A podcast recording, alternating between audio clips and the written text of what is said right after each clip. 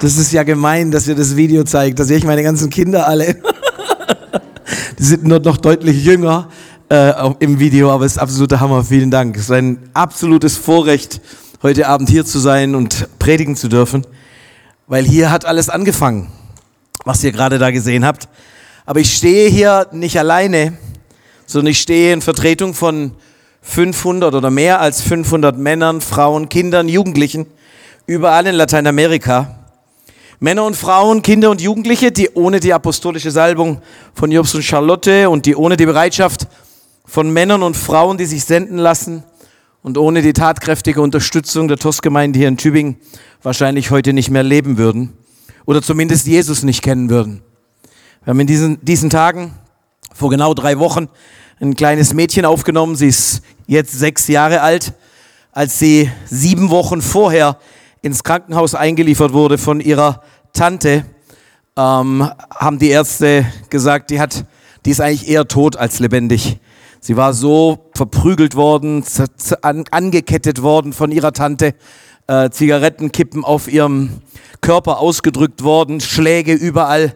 Äh, und Ärzte und Krankenschwestern haben angefangen, sich um sie zu kümmern. Und über sieben Wochen wurde sie intensiv behandelt.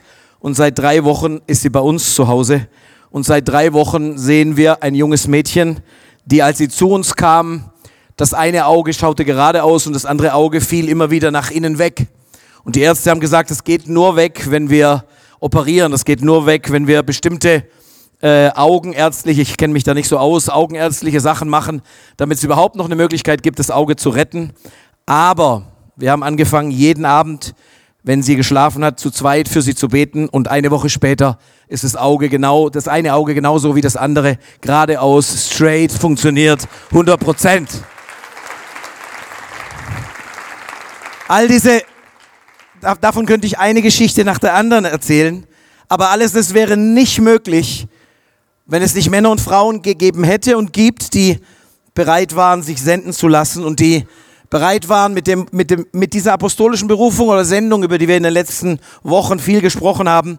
Die, äh, das äh, Gemeinderetreat war für uns in Lima ein Power-Erlebnis. Ein Power. Äh, ich kann sagen, dass wir nach diesen Meetings ähm, keinen Gottesdienst mehr so hatten wie vorher. Es hat sich total verändert alles. Die Gegenwart Gottes ist auf eine Art und Weise da, wie wir es vorher nicht erlebt haben. Äh, Menschen, die Buße tun, Menschen, die einfach zu Jesus durchbrechen. Gegenwart Gottes ist absoluter Hammer. Aber das Einzige ist nur, das, das ist nur möglich gewesen, weil es Männer und Frauen gab, die verstanden haben, dass es um mehr geht als nur dein eigenes Leben, dass es um mehr geht, als nur zu schauen, was ist mit mir. Weißt du, als ich nach Lateinamerika gekommen bin, da wusste ich das noch nicht, aber als Gott anfing, über die Straßenkinder zu sprechen, wusste ich plötzlich, warum ich in Lateinamerika bin. Ich wusste, dass ich in Lateinamerika bin, weil ich eine Antwort bin. Eine Antwort auf den Schrei von Menschen, die nach Gott geschrien haben. Jedes einzelne Kinder, die ihr gesehen habt hier, irgendwann, in, irgendwann in diesen kleinen Kinderjahren müssen sie zu Gott geschrien haben und gesagt haben, Gott, hilf mir. Gott, hilf mir. Und weißt du was? Gott hat immer eine Antwort. Als wir in Lateinamerika anfingen zu arbeiten, waren wir uns nicht sicher, was alles passieren würde und wie Gott es machen würde. Aber wir wussten eins. Gott hat immer eine Antwort auf den Schrei von Menschen und wir sind ein Teil dieser Antwort. Und Gott hört diesen Schrei immer und er schickt auch immer eine Antwort. Heute arbeiten wir in sechs Ländern und mehr als 500 Menschen werden regelmäßig wöchentlich von uns betreut. Wahrscheinlich sind es deutlich mehr, die durch uns Jesus begegnet sind, heute in anderen Gemeinden sind, heute in anderen Ländern sind. Aber wir sehen, dass Gott aus einer, aus etwas, was erstmal ganz unscheinbar aussah, etwas gemacht hat, was heute den ganzen Kontinent erreicht. Wir sind inzwischen am Pazifik, am Atlantik und dazwischen drin auch und wir merken einfach, wie Gott sich dazu stellt. Als ich diesen Gottesdienst heute vorbereitet habe und die Predigt heute vorbereitet habe, habe ich zum Herrn gesagt, Herr, gib mir einen Bibeltext. Weil irgendwie sollte man sich ja schon irgendwie an die Bibel halten, gell? Das wäre irgendwie schon nicht schlecht, auch wenn man aus Lateinamerika kommt. Da kann man ja auch Geschichten erzählen. Aber das wollte ich jetzt nicht nur, sondern ich wollte eigentlich auch einen Bibeltext haben, ähm, in dem sichtbar wird, dass es manchmal doch schon so ist, dass oft vieles zu klein oder zu eng oder zu kurz gedacht ist. Und wenn wir uns nicht wirklich dieser apostolischen Berufung, dieser apostolischen Sendung aussetzen und uns darin bewegen, dann sind wir fast dazu verurteilt, eben zu klein, zu eng und zu kurz zu denken. Und immer wieder sagte der Herr Jona zu mir. Und wenn man oft predigt, ich predige sehr oft äh, in, in Lima, aber auch in Lateinamerika, dann hat man eine bestimmte Vorstellung. Bei Jona, da kommen einem bestimmte Sachen in den Kopf. Und wenn ich Jona sage, ich denke, viele von euch wissen, worüber ich spreche. Und ich habe eine ganze Weile zum Herrn gesagt, also irgendwie, das passt doch gar nicht. Die Geschichte hat doch eine ganz andere Message. Aber irgendwie hat es heute Morgen, relativ früh, hat es plötzlich Klick gemacht. Und ich wusste, dass Jona eigentlich ein Hammerbeispiel für eine Person ist, der, weil er nur einen kleinen Teil der Pläne Gottes sehen konnte, und dass, und dass es deswegen zu Dingen kam, die eigentlich nicht hätten passieren sollen, und er eigentlich nie wirklich das Gesamtbild verstanden hat, was Gott eigentlich wirklich vorhatte, und er wie in seiner eigenen Welt gefangen war. Ich frage mich vorher in der Anbetung, Florian immer wieder darüber gesprochen, dass Menschen gefangen sind, angebunden sind, festgebunden sind, gefangen sind, vielleicht auch in ihrer eigenen kleinen Welt. Vielleicht auch in ihren eigenen kleinen Vorstellungen davon, was noch passieren kann, was noch geschehen soll und was vielleicht Gott auch noch tun kann. Ich bin heute 60, fast 61 Jahre alt und ich muss sagen, ich glaube, dass Gott noch vieles tun möchte und ich bin wild darauf, dass er das tut. Äh, und solange das so ist, glaube ich, werde ich auch noch, noch keine grauen Haare haben und vielleicht werde ich noch ein bisschen dicker werden. Ich hoffe nicht. Aber ich, äh, ich weiß, dass ich weiter dem Herrn dienen werde. Aber wenn wir über Jona sprechen, denke ich, müssen wir zuerst mal uns ein paar Sachen genauer anschauen. Jona war Prophet. Und das heißt, zu seiner Zeit war er ein ganz besonderer Mann. Denn in diesen Zeiten redete Gott nur zu Menschen durch Propheten. Da gab es nicht wie heute, dass der Heilige Geist einfach zu dir redet, sondern es brauchte einen Propheten, der zu seinem Volk sprach. Und Jona, auch wenn es nur vier Kapitel sind, hat es immerhin geschafft, sein eigenes Buch in der Bibel unterzubringen. Das hat Elias nicht geschafft, Elia nicht geschafft und Elisa auch nicht. Die werden alle bei Könige abgehandelt. Aber Jona hat sein eigenes Buch bekommen. Von daher glaube ich, dass vielleicht doch mehr an diesem Mann dran ist, als wir uns vorstellen können. Und zwar eben nicht nur ein paar Kapitel, die irgendwo untergehen, sondern ein ganzes Buch. Jona war ein Berufener, war von Gott berufen als Prophet und er lebte auch als ein Prophet. Und doch war er irgendwie gehandicapt, weil er anscheinend nicht in der Lage war, wirklich das ganze Bild zu sehen. Ah, noch was. Jona, normalerweise war es so, dass die Propheten zum Volk Israel gesandt wurden, um ihnen eine Nachricht von Gott zu geben. Jona wurde zu einer heidnischen Stadt geschickt. Er wurde nach Ninive geschickt. Ich weiß nicht, ob es noch viel mehr Propheten gibt, die direkt von Gott beauftragt wurden, mit Leuten zu reden, die eigentlich nicht normalerweise zu denen gehörten, um die Gott sich kümmerte. Aber Jona wurde in eine heidnische Stadt geschickt, um dort eine Botschaft von Gott weiterzugeben. Und ich möchte gerne, dass wir zusammen Jona 1 lesen. Das ist ein bisschen viel Text, aber ich glaube, dass es wichtig ist, dass wir es uns zusammen nochmal anschauen. Es geschah das Wort des Herrn zu Jona, dem Sohn Amitais. Mach dich auf und geh in die große Stadt Ninive und predige wider sie, denn ihre Bosheit ist vor mich gekommen. Aber Jona machte sich auf und wollte vor dem Herrn nach Tarsis fliehen und kam hinab nach Jaffo. Und als er ein Schiff fand, das nach Tarsis fahren wollte, gab er Fährgeld und trat hinein um mit ihnen nach Tarsis zu fahren und dem Herrn aus den Augen zu kommen. Da ließ der Herr einen großen Wind aufs Meer kommen und es erhob sich ein großes Ungewitter auf dem Meer, dass man meinte, das Schiff würde zerbrechen. Und die Schiffsleute fürchteten sich und schrien, ein jeder zu seinem Gott und warfen die Ladung, die im Schiff war, ins Meer, dass es leichter würde. Aber Jona war hinunter in das Schiff gestiegen und lag und schlief. Da trat zu ihm der Schiffsherr und sprach, was schläfst du? Steh auf, rufe deinen Gott an ob vielleicht dieser Gott uns gedenken will, dass wir nicht verderben. Und einer sprach zum anderen, komm, wir wollen losen, dass wir erfahren, um wessen Willen es uns so übel geht. Und als sie losten, traf sie Jona. Da sprachen sie zu ihm, sag uns, warum geht es uns so übel? Was ist dein Gewerbe und wo kommst du her? Aus welchem Land bist du und von welchem Volk bist du? Und er sprach zu ihnen, ich bin ein Hebräer und fürchte den Herrn, denn Gott ist des Himmels, der das Meer und das Trockene gemacht hat. Da fürchteten sich die Leute sehr und sprachen zu ihm, warum hast du das getan? Denn sie wussten, dass er vor dem Herrn floh, denn er hatte es ihnen gesagt. Da sprachen sie zu ihm, was sollen wir, was sollen wir mit dir tun, dass das Meer stille werde und von uns ablasse? Denn das Meer ging immer ungestümer. Und er sprach zu ihnen, nehmt mich und werft mich ins Meer, so wird das Meer still werden und von euch ablassen. Denn ich weiß, dass es um meinetwillen dieses große Ungewitter über euch gekommen ist. Doch die Leute ruderten, dass sie wieder ans Land kämen, aber sie konnten nicht, denn das Meer ging immer ungestümer gegen sie an. Da riefen sie dem Herrn und sprachen, ach Herr, lass uns nicht verderben, um das Leben dieses Mannes willen und rechne uns nicht unschuldiges Blut zu, denn du Herr tust, wie es dir gefällt. Und sie nahmen Jona und warfen ihn ins Meer. Da wurde das Meer still und ließ ab von seinen Wüten. Und die Leute fürchteten den Herrn sehr und brachten dem Herrn Opfer dar und taten Gelübde. Ich glaube, die erste Geschichte, die wir sehen müssen hier, oder die erste Wahrheit, die wir sehen müssen hier, ist, dass wenn du nicht bereit bist, dich aufs ganze Paket einzulassen, dann fällt es dir sogar schwer, geistliche Zusammenhänge zu erkennen.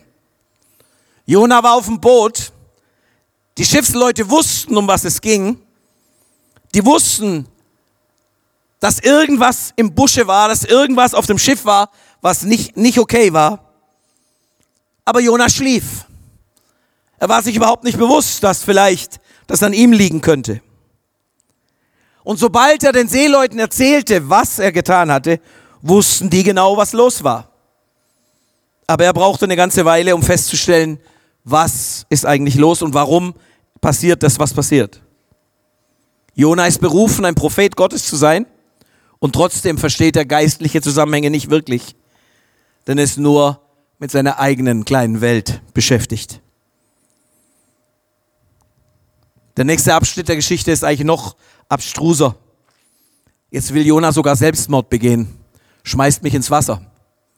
Ich bin mir nicht sicher, aber ich glaube, dass es auch nach jüdischem Gesetz nicht erlaubt ist, sich selber umzubringen. Das heißt, er sagt zu den Leuten, schmeißt mich über Bord ich würde mal sagen, wenn du das Gesamtkonzept nicht im Auge hast, dann triffst du Entscheidungen, die zumindest grenzwertig sind.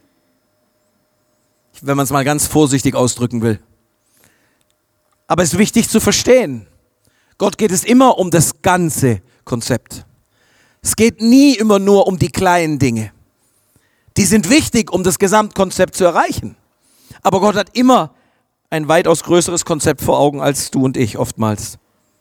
Wir wissen nicht, ob man hätte versuchen können, mit dem Schiff umzukehren und Jona hätte die Zeit extra bezahlen können oder ob es eine andere Lösung gab. Aber eins ist sicher, ihn über Bord zu werfen war mit Sicherheit nicht die 1A-Lösung.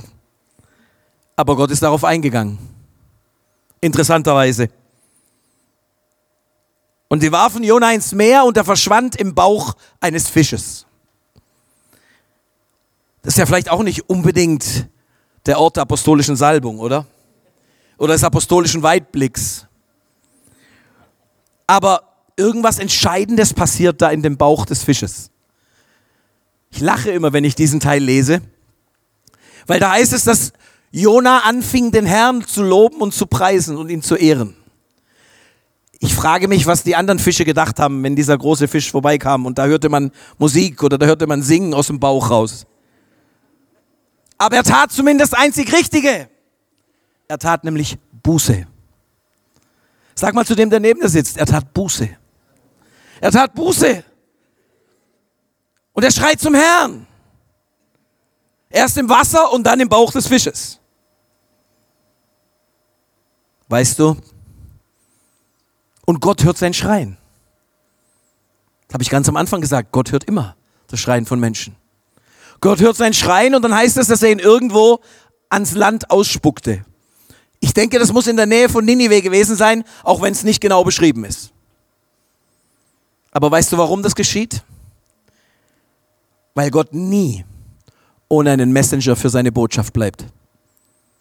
Immer ist jemand da, der seine Botschaft weitergeben kann und weitergeben soll, die er weitergegeben haben möchte. Und dann heißt es im Kapitel 3 des Buches Jona, dann kam das Wort Jahwes ein zweites Mal zu Jona. Los, geh in die große Stadt Ninive und ruf die Botschaft zu, die ich dir auftrage. Da ging Jona los, wie es Jahwe ihm gesagt hatte, und kam nach Ninive. Ninive war eine sehr große Stadt vor Gott mit einem Umfang von drei Tagesreisen. Jona begann in die Stadt hineinzugehen. Er ging einen Tag lang und rief, noch 40 Tage, dann ist Ninive völlig zerstört.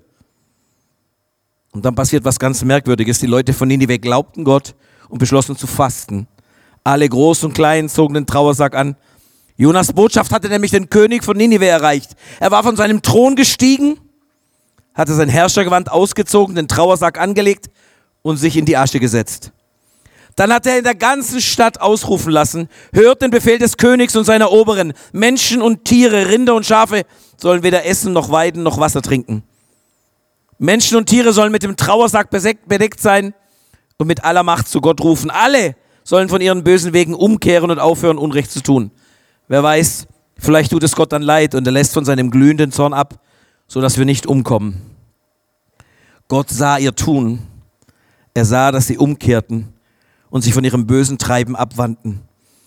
Da tat es ihm leid, sie zu vernichten, und er führte die Drohung nicht aus. Schau mal, Darum ging es Gott. Er wollte nicht nur Einzelne retten. Er wollte nicht nur ein Paar retten, sondern er wollte eine ganze Stadt, Menschen, Tiere. Er wollte, dass sie alle umkehren. Und deswegen hat er Jona geschickt. Das ist viel größer als das, was man sich vorstellen kann. Das heißt hier, dass Ninive, dass das drei Tagesreisen Umfang hatte. Ich komme aus einer Riesenstadt in Lima mit inzwischen 11 Millionen Einwohnern. Und mit dem Auto brauchst du ungefähr zwei Stunden, wenn du quer durchfahren willst, wenn kein Verkehr ist. Also so zwischen nachts von 3.15 Uhr bis, 3, bis 5.15 Uhr vielleicht oder so. Aber da wird es dann schon spannend. Und wenn du laufen würdest, brauchst du vielleicht einen Tag. Ich habe mal überlegt, wie groß dieses Ninive gewesen sein muss, dass man drei Tage brauchte, um drumherum zu reisen. In der Bibel steht was von 120.000 Menschen, aber da dann nur die Männer gezählt wurden wahrscheinlich, sind es wahrscheinlich deutlich mehr Personen gewesen als nur die 120.000. Gott hatte einen Hammerauftrag für, für Jona. Hey, es geht nicht nur um zwei oder drei, es geht um eine ganze Stadt. Und doch brauchte er zwei, zwei Anläufe, damit Jona das tat, was man ihm sagte. Und das Ergebnis war phänomenal. Ich habe das noch nicht erlebt. Ich predige und eine ganze Stadt tut Buße. Sogar die Tiere. Ich weiß nicht, wie das geht. Steht aber zweimal da. Die haben Buße getan. Weiß nicht, wie das läuft. Aber ist doch schon der Hammer, oder? Ganze Stadt vom König bis zum Kleinsten taten echte Buße. Sie alle kehrten um. Und was für ein Hammer, dass Gott entscheidet, nachdem er sieht, dass sie Buße tun, dass sie umkehren und sich abwandten von ihren bösen Wegen, dass er sich entscheidet, die Stadt nicht zu zerstören. Weißt du, es ist nicht schwer, Verdammnis zu predigen und Menschen mit der Hölle zu drohen, aber es bringt nicht unbedingt die Frucht, die wir sehen wollen. Vielleicht gibt es Reue bei den Zuhörern, aber wirkliche Buße ist etwas anderes. Gestern Abend hat Heinz was gesagt, was mir hängen geblieben ist. Er hat gesagt, wir werden und wir müssen weiter an den Holocaust erinnern und der 7. Oktober ersetzt den Holocaust nicht. Denn die Erinnerung an den Holocaust, verbunden mit unserer persönlichen Buße, ist es, was den Marsch des Lebensbewegung ausmacht und was die Salbung des Marsch des Lebens äh, intakt hält und stark hält und kräftig hält und uns Autorität gibt. Natürlich stehen wir gemeinsam mit Israel für die Befreiung der Geiseln und ein Ende der Power von Hamas, aber unsere Salbung und unsere Autorität kommt nicht daraus, sondern sie kommt aus der persönlichen Buße der persönlichen Zerbrochenheit. Ich glaube, dass die Geschichte von Ninive ein Kennzeichen dafür ist, wie Gott eigentlich mit uns Menschen umgehen möchte und was er eigentlich von uns möchte. Gott möchte, dass wir Buße tun können und umkehren, weil er möchte, dass niemand verloren geht, sondern dass alle, so heißt es im Evangelium des Johannes, alle das ewige Leben erhalten. Alle anderen Offenbarungen und Botschaften sind wichtig, aber die Core Message ist und bleibt, lasst euch versöhnen mit Gott. Gottes Plan für dein Leben, für mein Leben ist, dass er uns gebrauchen kann, zu Buße, zu Umkehr, zu Rettung und zu Wiederherstellung zu führen. Dazu sind wir da. Wir haben es immer wieder gesehen in Lateinamerika, wenn wir angefangen haben zu arbeiten. Natürlich brauchen die Kinder, brauchen die Jugendlichen, brauchen die Erwachsenen auch soziale Hilfe, aber die wirkliche Hilfe geschieht nur dort, wo sie Jesus begegnen. Das kleine Mädchen, Carmen nennen wir sie mal, kurz bevor ich hierher geflogen bin, waren wir zusammen am Strand. Bei uns ist gerade Sommer, Sommerferien. Und einmal in der Woche gehen wir alle an den Strand mit dem Bus, ganze, ganze Trafohaus, mit allen, die irgendwie mitwollen. Und ich saß da und habe ein bisschen die Sonne genossen und plötzlich setzte sich neben mich in den Sand und sagte zu mir, Pastor, wieso hat Gott eigentlich böse Menschen wie meine Tante Susan geschaffen? Ich dachte, wow, ist jetzt gerade sechs Jahre alt, aber die Frage, die kam aus ganzem Herzen. Und ich habe zu ihr gesagt, weißt du was? Alle sind wir böse. Jeder einzelne von uns. Wir alle sind von Gott weggelaufen Schon lange, lange, lange, lange. Und die einzige Möglichkeit, wieder gut zu werden, ist da, wo wir unser Leben Jesus geben, wo wir Jesus in unser Leben einladen. Und sie hat mich angeschaut, ist aufgestanden und gegangen.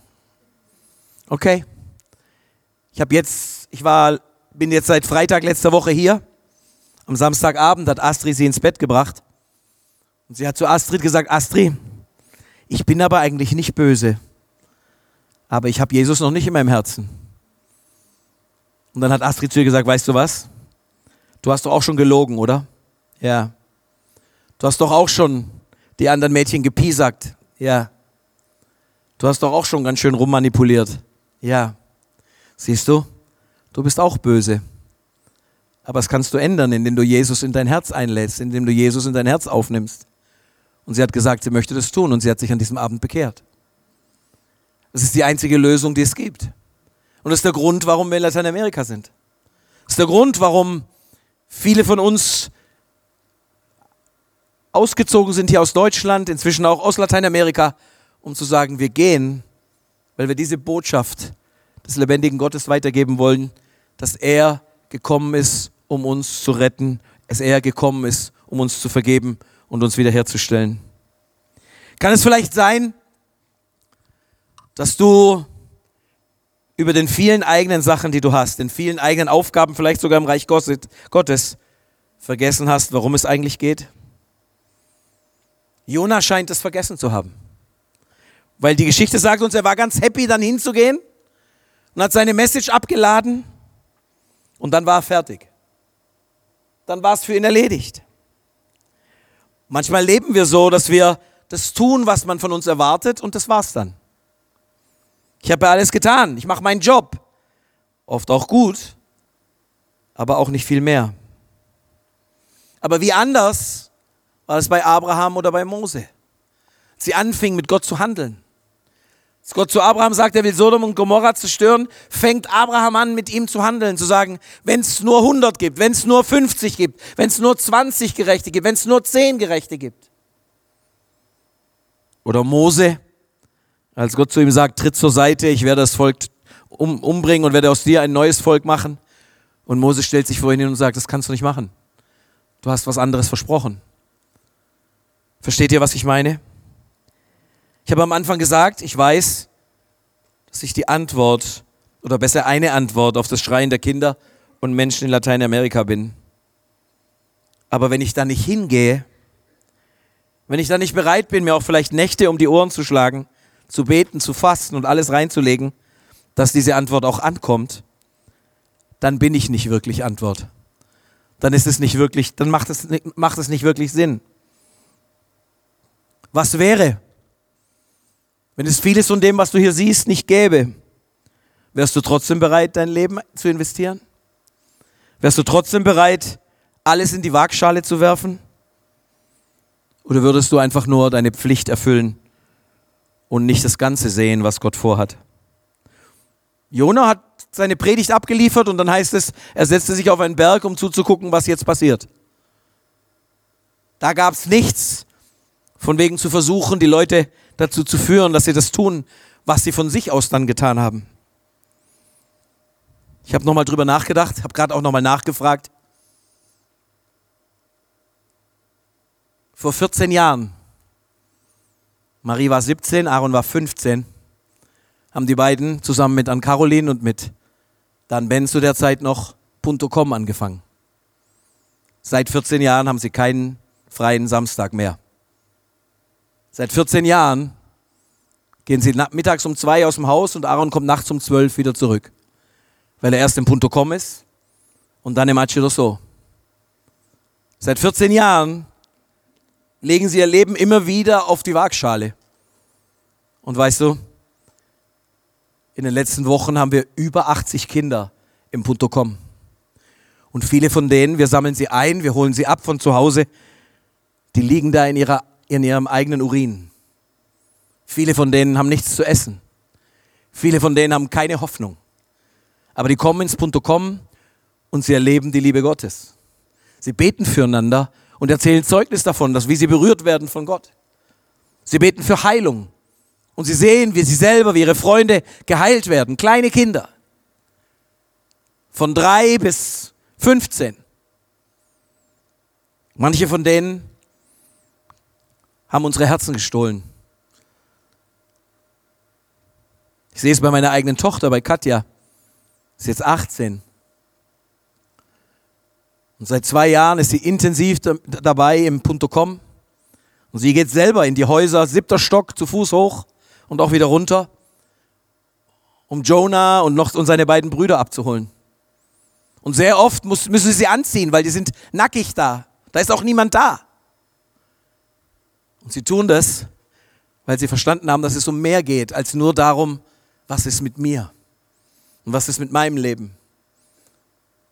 Sondern sie sind bereit, ihr Leben niederzulegen. Oder manche von euch haben unseren Jesus kennengelernt.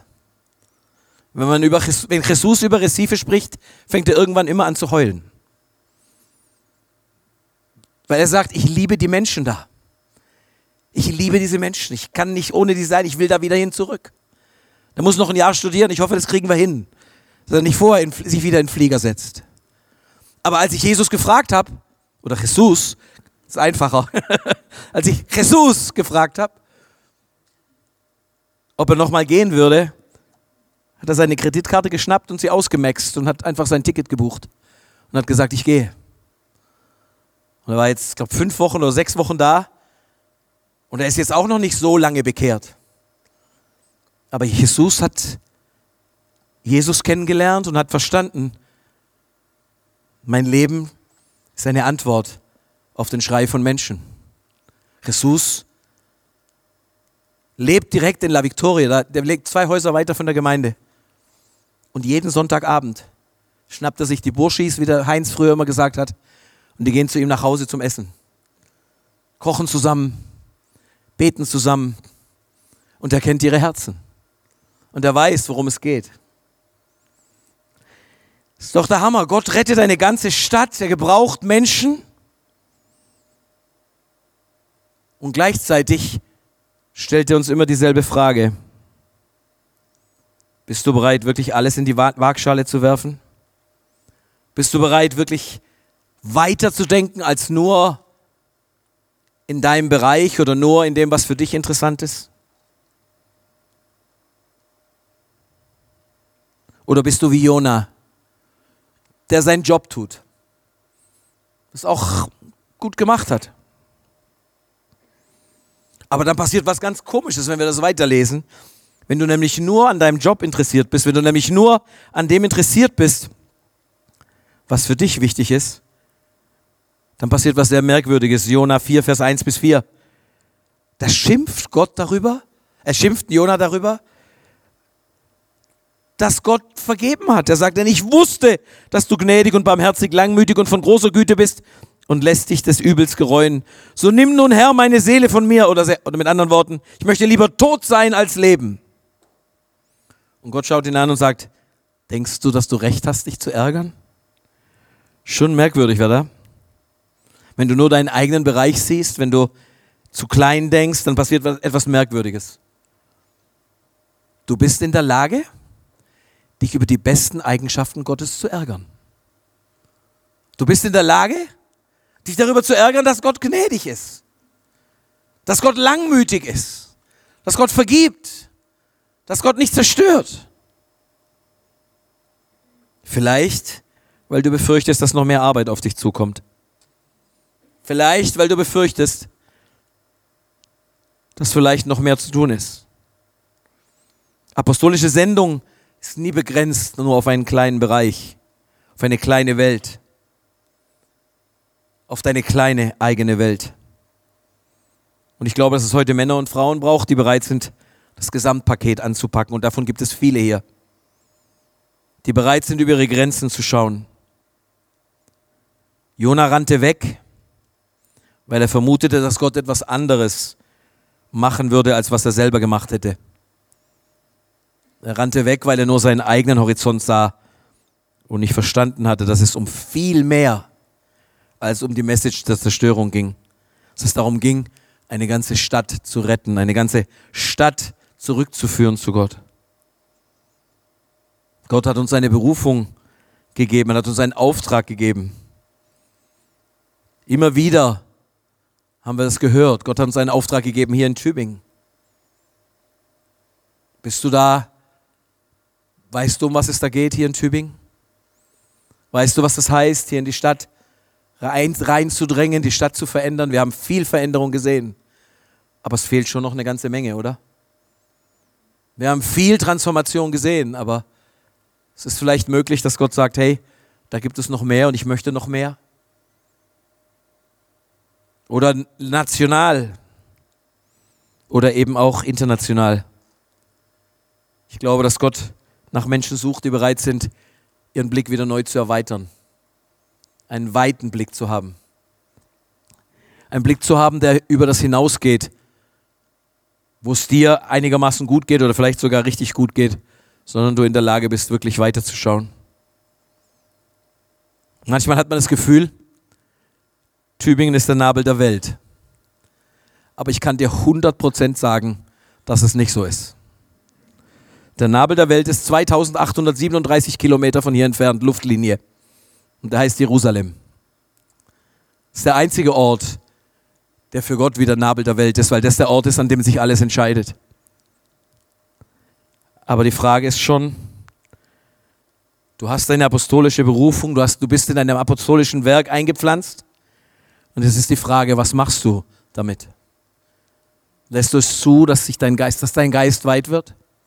Lässt du es zu, dass du anfängst weiterzuschauen? Ich bin begeistert jedes Mal, wenn Leute aus der TSM nach Lateinamerika kommen. Natürlich ist mir am nächsten, ist ja klar.